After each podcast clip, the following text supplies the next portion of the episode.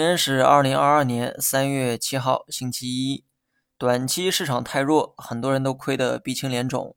在这里啊，我得再提醒一下：投资不仅要有专业的能力，而且还要学会自主思考、自主判断，不要轻易相信他人推荐的股票。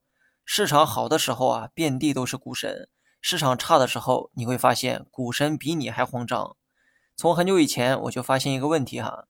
很多人在公众号咨询的时候都会问到同一只股票，那就是三一重工。该股在二零二零年迎来了一波大爆发，而如今股价却整整跌了一年，跌幅呢超过百分之六十。令我诧异的不是它的跌幅，而是很多人都向我咨询这只股，这个才是我感到意外的地方。首先，三一重工的确是一家优秀的企业，但优秀不代表不跌。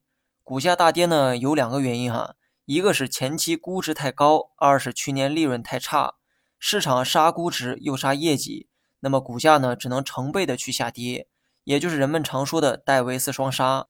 散户换股的频率呢非常高，所以说买到任何一只股票它也不奇怪，但唯独在这只股上，很多人都向我咨询过，而这些人无一例外都是深套其中，直到今天我才明白。原来这些人都是在某些网红专家的影响下买了这家公司。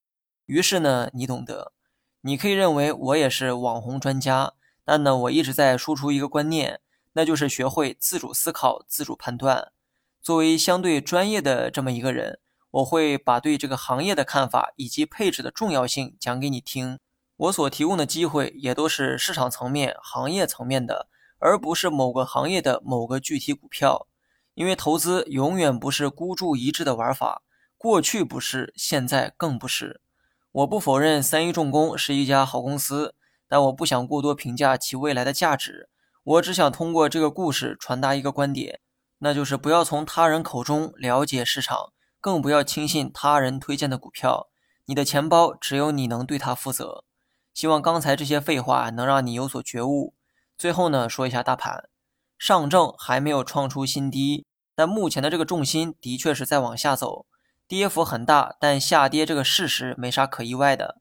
上周五啊就说过这种可能性，指数站在均线的上方，未来呢就有突破的可能；指数跑到均线下方，未来就只有两种结果，要么是震荡，要么是下跌。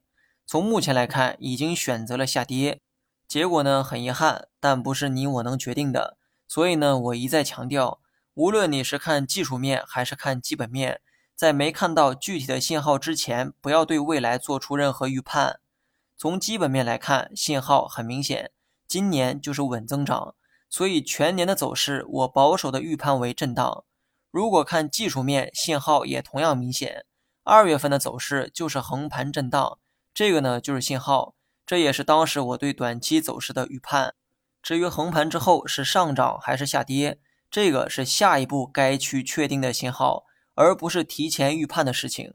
你可以提前有一些倾向性的期待，但手上可千万不要乱动。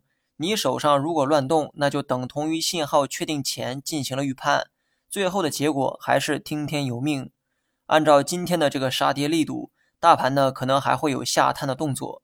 别的不说，盘中的回撤还是有可能出现的。长线投资者只能继续熬着。